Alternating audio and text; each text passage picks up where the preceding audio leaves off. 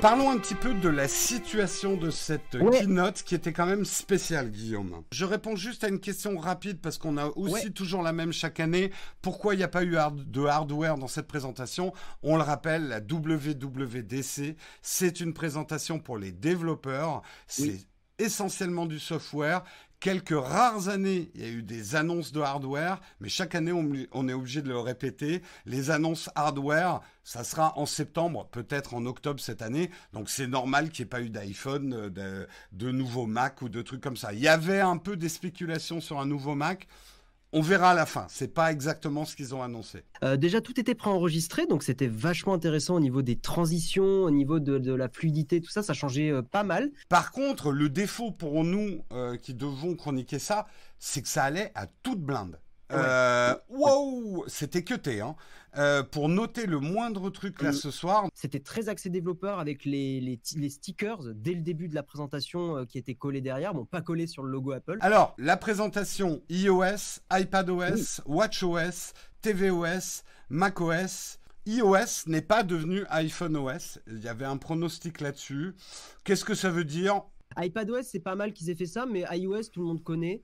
Euh, c'est un peu la base. Euh, je sais pas, ça me paraissait. Puis iPhone OS, c'est un peu lourd. Enfin, iOS, ça sonnait vachement bien. On va commencer justement. Euh, tu as mis une note, donc l'App Library. Est-ce que tu peux nous expliquer un petit peu ce que c'est? Donc en dernière page en fait du, home screen hein, de l'écran d'accueil, vous allez avoir une sorte de page qui ressemble un peu à un drawer comme sur Android et ça va faire des catégories de vos applications. Donc ça va proposer les applications récemment utilisées et triées par, euh, d'autres catégories, ce qui va permettre notamment de ne plus afficher toutes les applis sur l'écran d'accueil, euh, à l'instar de ce que fait justement Android.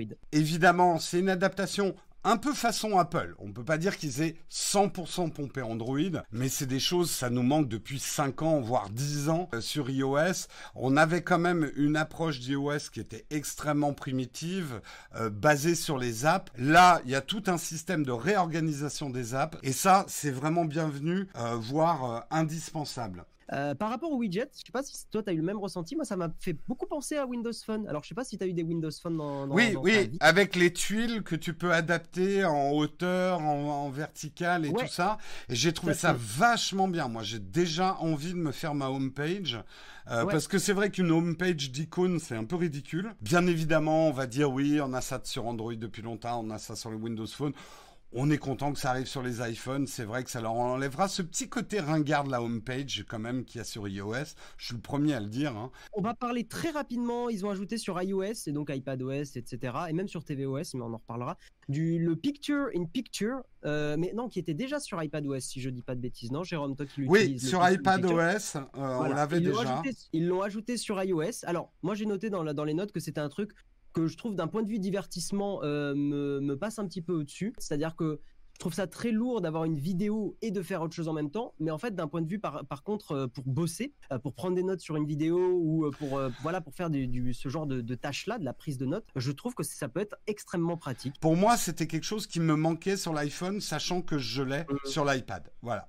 On va avancer sur Siri, Jérôme. Il y a quelques petits trucs à dire sur Siri. Donc déjà, nouveau design, hein, on l'attendait. C'est vrai que l'ancien design faisait un petit peu, un petit, était un petit peu vieux, plus compact. Le cercle en fait qui va détecter Siri, va y avoir un petit cercle qui va se positionner en bas de l'iPhone. Par exemple, quand vous allez demander quelle est la météo, il va y avoir une petite notification qui va apparaître avec la météo, au lieu de prendre tout l'écran comme ça le fait aujourd'hui. Et je trouve que c'est vachement bien. Moi, ce que j'ai noté, c'est la traduction traduction intégrée, la traduction intégrée, ça, ça peut être quand même super pratique, surtout que ça avait, ça a l'air pas mal fait. Ouais, traduction à la volée, un petit peu à l'instar de ce que fait Google. Hein. Voilà, c'est plutôt pratique. Un petit mot sur les emojis il y en a encore un petit peu plus. je, te laisse, en parler. Hein. Écoute, moi, ce que je pense des emojis, c'est que c'est les mieux designés de toute la profession, mais personne ne les utilise. voilà. Est-ce que ça a vraiment une utilité? Alors maintenant, on va pouvoir mettre des attitudes, etc. Moi, honnêtement, ça m'a amusé deux minutes. J'ai fait mon, mon Memoji. Après, il y a d'autres personnes qui les utilisent vraiment. C'est vrai qu'il y a une chose qui est intéressante avec les Memoji, c'est justement dans la philosophie de privacy, de vie privée d'Apple. Et je vois que beaucoup de gens les utilisent, les Memoji, pour créer leur icône dans Twitter, dans Facebook, etc. C'est une manière de de montrer qui je suis sans montrer qui tu es. Ça peut être intéressant. Mm. On parle souvent de problèmes de harcèlement, euh, notamment féminin. Par rapport aux messages, il y a eu donc, c'est un peu la rubrique où on parle justement des messages. Il y a la possibilité d'épingler des conversations. Petit ajout, très pratique, euh, rien à dire de plus. Euh, également au niveau des groupes, ils ont, ils ont ajouté beaucoup de possibilités d'avoir des réponses sous une ligne, comme Facebook Messenger par exemple, d'avoir des threads un peu à la Slack, donc pouvoir avoir des, des fils qui se créent à côté. C'est euh, très bien pour faire du travail collaboratif. On peut mentionner maintenant des gens sur les groupes euh, sur Messages, ça c'est top.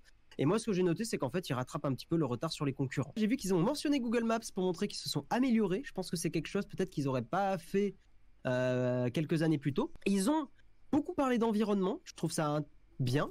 Euh, ils ont rajouté deux fonctionnalités. Il y en a une qui s'appelle New Ways to Get There. Donc, c'est euh, les nouvelles façons d'atteindre, enfin, d'aller quelque part. Donc, en fait, c'est des chemins pour réduire l'impact sur l'environnement. Le vélo est maintenant géré. C'est trop cool. Surtout avec des informations comme le dénivelé, euh, la mention si on doit, enfin il est mentionné à l'utilisateur s'il doit porter son vélo avec un escalier. Également ils ont géré les voitures électriques avec des possibilités de faire des trajets pour passer à des stations-service électriques. Je sais pas du tout si sur Google Maps c'est la même chose, mais en tout cas c'est bien qu'il l'ait rajouté. Il y a également une fonctionnalité qui s'appelle Find Places, euh, trouver des endroits, qui permet de, de, faire en sorte qu'Apple Maps devienne un guide et propose des restaurants, euh, mmh. des lieux touristiques. Ça devient de plus en plus un vrai concurrent. Et la concurrence, euh, surtout pour de la cartographie et tout ça, c'est ultra important. Aujourd'hui, en tant que personne qui s'intéresse beaucoup à la vie privée, si vous pouvez utiliser Apple Maps au lieu de Google Maps, c'est mieux. C'est un avis évidemment euh, personnel, basé quand même sur beaucoup de recherches. Mais euh, en tout cas, moi, je suis très content qu'il y ait ce concurrent qui arrive. Et sur ce mot-là, nous allons passer à CarPlay, qui a des nouvelles possibilités de customisation, des nouvelles possibilités d'application aussi. Euh, et notamment, ils ont fait toute une démo intéressante sur les clés de voiture euh, modernes. Ce qui était intéressant, c'est qu'au niveau justement, enfin, le fait d'avoir filmé euh, pré-filmer la conférence a permis d'avoir des plans à l'extérieur. C'était euh, ultra cool. Euh, moi, j'ai beaucoup aimé. Donc, ils ont montré que ça, on pouvait ouvrir sa voiture avec du NFC, on pouvait partager les clés de sa voiture avec d'autres personnes. Ton avis sur CarPlay, Jérôme? C'est bien. Surtout, on en reparlera peut-être pour d'autres choses. Une ouverture aux constructeurs extérieurs. Apple sort de son côté hyper clivant. Ils veulent travailler avec un maximum de monde pour que ça soit compatible avec un maximum de choses. Et tout en s'érigeant quand même en, défenseur de la vie privée et de la confidentialité ah et de la sécurité. Et même pour le CarPlay, c'est clair que tu files pas tes clés de bagnole à n'importe qui, qu'elles soient virtuelles ou pas. Ça va dans le bon sens. Ça va dans le bon mm. sens. On va passer à l'App Store. On a peut-être des petites choses à dire là-dessus. Les app clips, exactement. En gros, c'est des sortes de, mini-applications. Euh, le concept n'est pas bête du tout. Euh, par exemple, vous allez euh, pour, un, pour aller louer une trottinette. Euh, vous scannez une sorte de QR code où vous approchez votre téléphone avec une puce NFC et ça va vous faire installer une sorte de version miniature d'une application. Donc ça fait moins de 10 mégaoctets, donc ça va pas trop consommer de data et ça permet d'avoir des fonctionnalités de cette application, mais temporairairement. Ça évite d'installer une grosse version de l'application. Est-ce que ça prendra J'ai des doutes.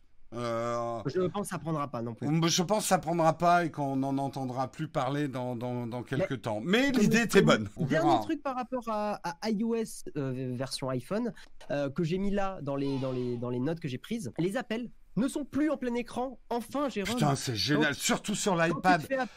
Quand, moi j'ai l'iPad 13 pouces là, quand j'ai un appel, je te vois en tout petit avec un énorme truc qui me masque tout ce que j'étais en train de faire. je, te, raccroche au nez, normal. Bah, euh, là, je pourrais juste swiper pour évacuer ta notification. C'est beaucoup plus élégant. Avançons et parlons d'iPadOS, Jérôme. Là, je pense que tu auras beaucoup de choses à dire. Euh, on passe en version 14. Les widgets vont être dispo sur donc iOS 14. Euh, amélioration de un petit peu toutes les applications basiques, euh, donc l'amélioration de la, navigation dans les photos, euh, dans les fichiers dans les fichiers des, notes de l'appli Notes, euh, dans le Finder aussi, la, barre de, comment je pourrais dire d'outils, que ça soit sur la gauche ou au-dessus, sont améliorés, ce qui permet d'améliorer bah, la navigation. Par exemple, surtout dans les photos, ils ont rendu ça plus facile de créer des albums. Il y, a, vraiment ça a été plus pensé comme un PC euh, ou plutôt un ordinateur de bureau comme on l'entend hein, avec le Finder de macOS. Moi qui utilise effectivement euh, l'iPad de manière professionnelle, d'avoir cette barre sur le côté, on va toujours dans le même sens. Hein. C'est les vidéos que j'ai fait cette année. De plus en plus de fonctionnalités. Il y a des choses qui manquent encore cruellement. Là ce soir, j'enregistrais chaque screenshot euh, que je faisais, j'enregistrais sur l'iPad, un truc tout bête, mais il ne se souvient pas de l'endroit où il a enregistré la dernière fois dans Fichier. Donc j'étais obligé de refaire toute l'arborescence à chaque fois. Donc il manque encore des trucs de base dans cette approche Finder-like de l'iPad. La recherche Spotlight qui devient comme sur macOS. Moi, c'est vraiment ce que j'ai noté dans les notes. Ouais, euh, oui, oui c'est ça. Devient comme macOS Spotlight ça prend plus tout l'écran, ça permet de lancer les applications plus vite, ça permet de chercher dans les contacts, dans les sites web favoris. C'est beaucoup plus euh, open qu'avant. C'est intéressant. Euh, on peut peut-être parler de Scribble aussi. Scribble, en gros, c'est quoi? C'est l'intégration euh, de l'Apple Pencil beaucoup plus dans l'interface de l'iPad. C'est-à-dire mm. que n'importe quel champ de saisie où normalement il y a le clavier automatique qui apparaît, eh ben on pourra écrire dedans directement avec manifestement tout un système de reconnaissance de caractère qui a l'air très évolué. Je serais curieux de savoir quelle startup ils ont racheté. En tout cas, ça avait l'air très très puissant. Vous voyez Lamp Option? En fait, en cliquant dessus sur l'écriture, ça la sélectionne et le texte, ça devient du texte éditable. Et c'est hyper puissant. En tout cas, la démo était impressionnante. Alors, on va attendre d'avoir les mains dessus. Hein. Parlons, Jérôme, des AirPods. Il n'y a pas eu grand-chose sur les AirPods. Plus besoin de changer à la main l'appareil sur lequel vous êtes et de dire qui à quel AirPods est connecté, quel appareil. En gros, vous êtes sur votre téléphone, vous, regardez une vidéo YouTube, vous verrouillez votre iPhone, vous prenez l'iPad et vous regardez une autre vidéo YouTube, les AirPods, hop, vont aller directement sur le sur l'iPad. Ça c'est vachement bien. Ouais, c'est vachement bien. et les AirPods Pro, maintenant ils ont travaillé avec euh, tout un tas d'algorithmes et de, de, réflexions là-dessus pour avoir une expérience 5.0 un peu ciné euh, avec les AirPods Pro. Alors, qu'est-ce que tu en penses, toi qui utilises beaucoup les AirPods? À voir. À voir, voilà. Je, ça marchera que sur les AirPods Pro, il faut le préciser, cette spatialisation. Ils ont dit qu'ils repéreraient la position de notre tête par rapport à la position de l'image qu'on est en train de regarder pour adapter la spatialisation du son. Faut voir. Ouais, à voir, à voir. ça, ça pue le bullshit marketing, mais bon, après, il faut voir. Laissons, euh, laissons-leur le bénéfice du doute. On va aller rapidement sur l'Apple Watch, mais il y a deux, trois trucs intéressants. Premièrement, il y a plus de complications possibles sur, la, sur les watch face. Ils ont amélioré aussi la, la principale watch face, pas la principale, mais la, la grosse watch face. Euh, je connais pas exactement le nom de celle-là. Euh, mais ils l'ont rendu un peu plus euh, lisible avec une grosse complication au milieu. Ils ont fait la possibilité aussi de partager les watch face vachement intéressant. Donc euh, j'imagine que ça va être un code ou ça, je me rappelle pas exactement. Mais euh, ce qui est d'autant plus intéressant, c'est que ça va permettre à des développeurs de faire découvrir des applications parce qu'ils peuvent partager une watch face, peut-être par exemple sur des réseaux sociaux.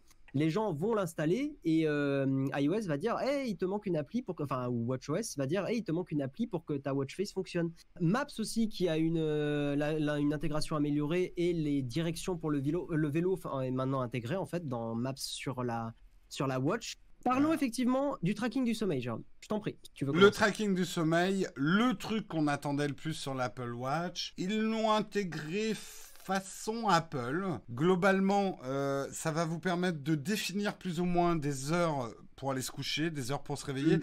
avec un truc qui est pas mal intégré, c'est que ils savent que si euh, ton, ta montre te dit va te coucher, il est 10 heures, tu vas te mettre dans ton lit dans 10 heures, à 10 heures et tu vas pas t'endormir. Donc ça va plutôt te mettre dans des routines de recherche de sommeil avec des activités relaxantes, euh, des choses comme ça qui te mettent en condition pour le sommeil. Mais ça va pas être une montre qui va t'envoyer un gros buzz euh, sur le, poignet en te disant va te coucher Jérôme quoi. Oui, ce qui est plutôt euh, bien. Ils veulent justement réduire les distractions, assombrir petit à petit l'écran du téléphone et, même le, pendant que on est dans les heures de sommeil, réduire un petit peu la luminosité de la, de la watch, enfin de la, de, la, de, la montre, quoi. Et justement, Apple, je pense qu'ils ont été très malins dans leur presse. Ils ont enchaîné tout de suite avec la vie privée. Donc, ils ont parlé de, l'Apple Watch. Et tout de suite, ils ont fait un gros pataquès sur la vie privée. Plein de rappels pour montrer qu'Apple, ils, voilà, ils font très attention, que c'est un droit fondamental, blablabla. Bla, bla, bla, mon, mon ressenti perso, c'est qu'Apple est plutôt pas mal, mais tant que les choses sont pas open source, on n'a aucun moyen de vérifier ce qui est avancé. C'est toujours le problème. Effectivement, beaucoup de choses autour de ce Sign In with Apple qui a beaucoup plu aux gens. Et moi, je suis le premier à l'utiliser beaucoup. Euh, je trouve que c'est un système assez élégant et non Google, non Facebook euh, de signer pour des services. J'aime beaucoup notamment l'astuce qu'ils ont fait avec euh, les, les emails qui ne sont jamais ton email direct, mais un email relié et des emails qui sont effaçables et qui s'effacent automatiquement. Ça évite beaucoup, beaucoup de spam. Et ils vont étendre le système, c'est-à-dire que maintenant, des comptes sur lesquels tu t'es inscrit avec autre chose que Sign with Apple, tu vas pouvoir les renouveler avec Sign with Apple. Ils sont en train de, conclure euh, des accords avec un certain nombre d'apps. C'est une super fonctionnalité. Effectivement, pourquoi aussi plein de gens euh, aiment bien être sur Google et Gmail, c'est que le Sign in with Google, Google pardon, est vachement pratique. C'est trop bien de se bah connecter automatiquement euh, en un clic. C'est sécurisé et... rapide. Donc évidemment que les gens adorent ça. Maintenant, les applications vont demander à l'utilisateur si il est OK d'être traqué dans l'application, un peu donc comme le RGPD. C'est vachement bien. Oh, c'est hyper pédagogique, mais c'est flippant d'ailleurs. Hein. Non, mais c'est trop bien qu'ils aient fait ça parce que c'est vraiment un truc qui manque, que l'utilisateur se rende compte, tu vois, se rende compte et ait le choix. Parce qu'il y a plein de gens qui ont la flemme de faire attention à leur vie privée, ça se comprend, parce que comprennent pas forcément ou parce que bah, la petite pop-up qui nous embête, on la ferme en un clic. Là, euh, il y a quand même la possibilité, la possibilité de dire, bah non, euh, je veux pas être traqué. Et si c'est simple à désactiver, c'est trop bien. Le big truc, le truc, le big sûr dont on va parler. Alors, il y, a deux choses. Il y a, ouais, il y a pour allécher un peu les gens et pour qu'ils restent, parce qu'il y en a certains qui commencent peut-être à piquer du nez. Euh, on va parler de Big Sur et on va parler d'Apple Silicon. Bah, commençons avec macOS Big Sur, vu que c'était le premier truc dont ils ont parlé. Euh, est-ce qu'il n'y a pas un truc qui résume macOS Big Sur hein? C'est que iOS, c'est euh, ah un design qui est harmonisé avec iOS, mais c'est extrêmement bien qu'il fasse ça. Mais euh, qu'est-ce que t'en penses? Moi, Alors, euh, je suis d'accord. Il y a une, je sais pas si j'ai pris des images. Si, effectivement, comme vous le voyez dans cette image, on se rapproche de l'expérience iOS pour certaines fonctions. Je trouve quand même que Apple est en train de réussir ce qu'avait dit Tim Cook il y a pas mal d'années. Euh, on fait pas, je sais plus, une machine à laver la vaisselle avec un grille-pain. Euh, un Mac restera un Mac. Un iPad reste un iPad, un iPhone reste un iPhone. Il y a des expériences croisées et des airs de famille de plus en plus, mais on garde des spécificités de ce que c'est qu'une interface d'ordinateur qui est fait pour un clavier, une souris et un trackpad, et qui n'est pas faite pour le touch. Voilà. Tout à fait. Typiquement, le, bouton de la croix pour réduire ou pour agrandir une fenêtre, il reste tel quel, comme avant sur macOS parce que c'est effectivement le genre d'interface que tu, que tu peux accéder, mais, mais les icônes à côté ressemblent de plus en plus à des icônes d'iOS, ou même sont carrément. Euh, ici, on voit le control center, c'est carrément un control center, même si effectivement la manière de régler le display, le son et tout vont être légèrement différents parce que ça va plutôt être à la souris. On retrouve ces petits. On retrouve ces petits. Euh, oui, le nouveau design dans les applications, bah, tu l'as montré au final, hein, mais euh, même, tu vois, par exemple, l'application euh, Files de l'iPad ressemble de plus en plus au Finder, au nouveau Finder de, macOS. C'est clair. l'application Message, qui était quand même vraiment à la traîne ah sur, sur Mac, qui, grâce à Catalyst, on va en parler juste après, en fait, ils ont pris l'application d'iPadOS ou de, de, l'iPhone et ils ont fait CTRL-C, enfin, commande-C, commande-V, euh, sur, le, sur le Mac et euh, ils ont la même application, donc les mêmes fonctionnalités. Ils ont pu rajouter les memojis, euh, les groupes, l'épinglage aussi. Enfin voilà, c'est la même chose, c'est trop bien. donc l'avantage, bah, justement, on va parler de Catalyst. En gros, Catalyst, c'est un framework, c'est une collection d'outils. et de technologies pour développer des applications iOS et macOS en même temps, en fait. Donc ça va là actuellement ils ont fait des grosses mises à jour sur Catalyst, ça va gérer maintenant la définition donc définition d'écran euh, des Macs, ça va gérer les raccourcis clavier, ça va probablement gérer aussi les appels système, donc tout ce qui va être appelé pour le, appeler les fichiers, des choses comme ça. Euh, et notamment bah, c'est utilisé pour Apple Maps, l'application Apple Maps sur le, sur macOS a la même base dorénavant que celle qui est sur, sur iOS ou sur iPadOS. Mm. C'est vachement pratique parce que quand tu es développeur, si tu as à coder qu'une seule fois pour euh, Mac, iOS, iPadOS, vachement pratique. Voilà un peu le tableau qui résumait les nouveautés hein, de macOS. effectivement un gros rapprochement, mais le rapprochement va dans les deux sens. On retrouve de plus en plus de fonctionnalités de macOS sur iOS, mais sur des choses de base, ce qui fait un univers familier. Il reste quand même assez différent euh, sur, euh, sur certaines euh, fonctions. Oui, bien sûr. Et je te propose qu'on parle de Safari. Ils, ont, ils en ont beaucoup parlé. Alors, ils ont fait beaucoup de blabla sur le fait que Safari était plus rapide que Chrome. ils ont dit 50% plus rapide sur la majorité des sites web. Chrome est quand même connu pour un moteur de rendu JavaScript qui est extrêmement puissant. Il y a, très, il y a très peu de gens qui utilisent Safari. Enfin, très peu de gens. Si, les gens qui ne prennent pas d'autres navigateurs que celui qui est livré avec leur machine. Après, peut-être que Safari, pour des Macs qui n'ont pas trop de RAM, peut-être qu'il est meilleur. Mais en tout cas. Euh, moi, je, moi, je déteste pas un Safari. En fait, j'utilise pour tout ce qui est bancaire et tout ça. En fait, c'est mon, c'est mon navigateur. Euh, c'est celui où je rentre jamais euh, des identifiants. tout ce qui est touchy, je le réserve en fait à Safari. En vérité, de, ce que j'avais, de ce que je m'étais un petit peu renseigné, le navigateur le plus sécurisé, mais pas le plus respectueux de la vie privée, mais le plus sécurisé, ça reste Chrome, parce que Google est super à cheval sur la sécurité. Euh, Safari, j'en ai aucune idée. Je ne sais hmm. pas du tout. Euh, mais voilà, en tout cas, Chrome, je... pourtant, vous savez que j'aime pas spécialement Chrome, hein, mais niveau sécurité, euh, ouais.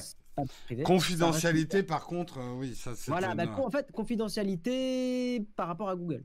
Tout le reste. Tout à fait, tout à fait avançons un petit peu. Donc, comme tu l'as montré tout à l'heure, Safari affiche les trackers, mm. euh, ce qui est une super chose. Euh, également, Safari va automatiquement analyser les mots de passe de, que vous rentrez, vérifier s'ils ont été leakés sur le web.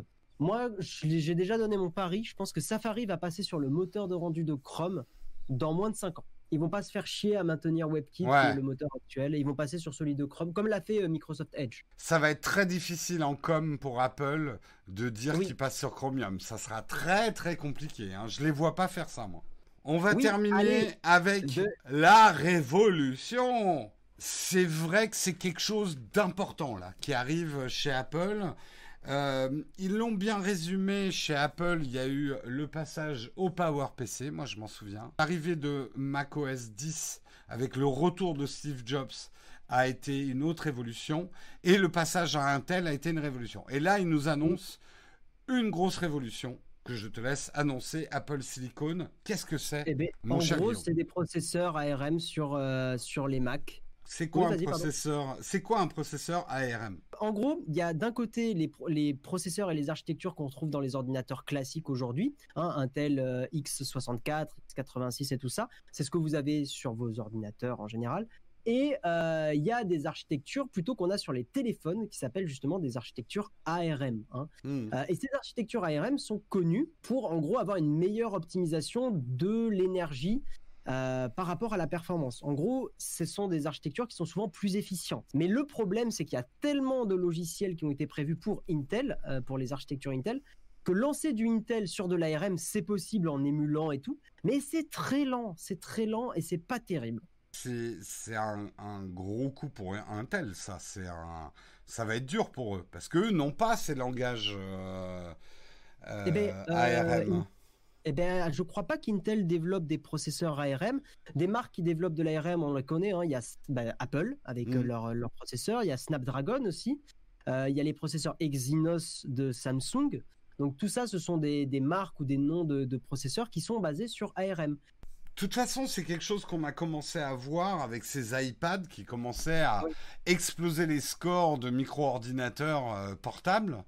Euh, et certains ont commencé à dire, bah oui, c'est ça, l'architecture euh, ARM est aujourd'hui plus puissante, moins consommatrice d'énergie. Il n'y a que du bon, quoi, dans cette évolution-là. Alors, ça va peut-être on va voir, on va peut-être déchanter. Moi, je suis comme toi, je pense qu'on va au-devant de 5-6 ans de, de souffrance euh, avec des trucs qui seront pas forcément bien compatibles. On va voir des choses intéressantes. Là, il faisait une démo. Bah, vu que maintenant, c'est le même langage de processeur, bah, une app iPhone peut tourner nativement sur, un, sur macOS. Et là, il montrait Monument de Valley. Qui est génial. Euh, ça va simplifier beaucoup beaucoup de choses. Euh, macOS était quand même un peu à la traîne, je sais pas ce que tu en penses, mais sur les, les applis présentes sur l'App Store de macOS, euh, c'était souvent des applis de moins bonne qualité que celles sur iOS et sur iPadOS. Donc là, c'est très bien parce qu'on va pouvoir. C'est fini du coup Bootcamp. Je peux plus acheter un Mac et le rebooter en Windows. J'ai pas la réponse, mais ils l'ont pas donné. Donc pour moi, s'ils l'ont pas dit, c'est que potentiellement c'est mal barré. Ils ont expliqué là, ils ont montré des exemples de, Linux sur des machines virtuelles. Il y aura de la virtualisation, mais rebooter son Mac en Windows, euh, non, a priori, ça, ça sera fini. Ouais. Je sais pas. Je pense qu'effectivement, ça marchera pas. Mm. Euh, après, il y a des versions de Windows qui se lancent sur des processeurs ARM mais c'est justement des versions de Windows qui ne lancent pas des applications. Ouais, bah oui, oui, oui. Quand même, il y a des points rassurants. Euh, on a parlé de quelques points inquiétants. Il y a des points rassurants. C'est que bah, toutes leurs applis Apple maintenant euh, sont toutes natives, portées sur, euh, sur Mac. Donc ça, c'est intéressant. Final Cut, ils ont très bien fait de montrer que Final Cut était natif, donc natif ARM. Ah, c'était un... prévu pour ARM. Si la démo était vraie, elle était impressionnante. Le changement de filtre en temps réel alors que la vidéo tournait sans calcul de preview. Waouh Ah oui, non mais c'est pas impossible parce que si effectivement Final Cut est vraiment natif pour en gros parler à des processeurs ARM, pour dialoguer très rapidement à de l'ARM, c'est pas étonnant. Mm. Et tu l'as bien vu, l'iPad, on a, il y a beaucoup de youtubeurs qui ont fait des tests qui ont montré que la, de lire des gros fichiers 4K euh, dans certains formats complexes comme le ProRes ou ce genre de choses, ça c'était fluide, ça marchait bien et, c'était euh, c'était fluide, donc ça m'étonnerait pas qu'on retrouve cette fluidité là sur les Mac. Et par exemple, je pense à, Karina ou Yanis qui vont qui font du montage sur Mac euh, sans que ça, enfin en, en lagant moins euh, et en étant limité que par la vitesse du SSD et plus la vitesse du processeur. Ils ont fait la démo comme tu le montres avec Photoshop et, et c'était impressionnant. Alors, a priori, alors tout le monde va dire oui, mais ça va être du Mac, ça va être trop cher, etc. Bien sûr, euh, Apple va faire ses marges, mais ils ont un meilleur contrôle de la chaîne de production de leur Mac, ce qui permettra peut-être pas de faire des Macs moins chers, mais d'avoir une gamme. Ils vont plus être obligés de payer un tel en fait, comme euh, comme un fondeur. Donc euh, ça ça va être intéressant de voir. Est-ce que osons osons un pronostic Apple a montré avec les iPads, maintenant avec les iPhones, qu'il est capable non pas de faire du bas prix, mais de faire de l'entrée de gamme Apple. Des produits mhm. avec des tarifs plus raisonnables. Quand on regarde les prix des premiers iPads et de euh, l'iPhone SE 2020, il y a de la puissance, énormément de puissance de processeur derrière. Ils enlèvent tout un tas d'options, mais on a quand même quelque chose qui tient la route pour pas mal d'années. Est-ce que Apple va faire la même chose au niveau de ses Mac et est-ce qu'on va voir des Mac euh, étudiants à des prix euh, d'iPad? Je ne parle pas de l'iPad Pro, hein, je parle des prix de l'iPad. Est-ce qu'on va voir des Mac à 300, 500 euros? Le, déploiement de cette grosse nouveauté, euh, c'est pas demain quand même. Il y a un kit pour les développeurs qui va sortir assez rapidement, avec manifestement un Mac Mini, et je pense qu'il va s'arracher chez les YouTubers pour pouvoir faire une vidéo de ce Mac Mini ah spécial développeur. Et Tim Cook a dit le premier Mac vendu au public sera avant la fin de l'année, donc 2020, et il prévoit un déploiement sur les deux ans à venir. Voilà, il mm. n'a pas dit plus, il n'a pas parlé de prix, il n'a pas parlé de modèle. Euh, on n'en sait pas plus que ça, quoi. Euh, dans le mug, on va reparler euh, de cette keynote. Encore une fois, si vous avez des questions, peut-être que j'aurai un peu plus de temps pour y répondre. Allez, des gros bisous, à tout le monde. Ciao, ciao. Soyez bons, soyez forts et à demain matin. Ciao, ciao.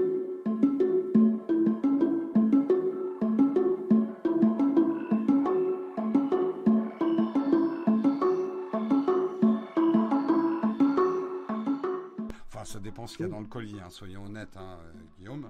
Euh, je t'aime bien, mais bon. Euh. Si c'est le nouvel iPad Pro. Ouais, c'est un nouvel appareil photo, tu passes à la trappe, ça c'est sûr. Et tu vois, j'ai mon, mon Apple Watch qui me dit que c'est l'heure d'aller me mettre au lit. Eh ben oui, parce que je me réveille à 6h du matin, donc tu vois, à 22h45, il commence à me dire, ah, il serait temps d'aller te coucher quand même, Pépé.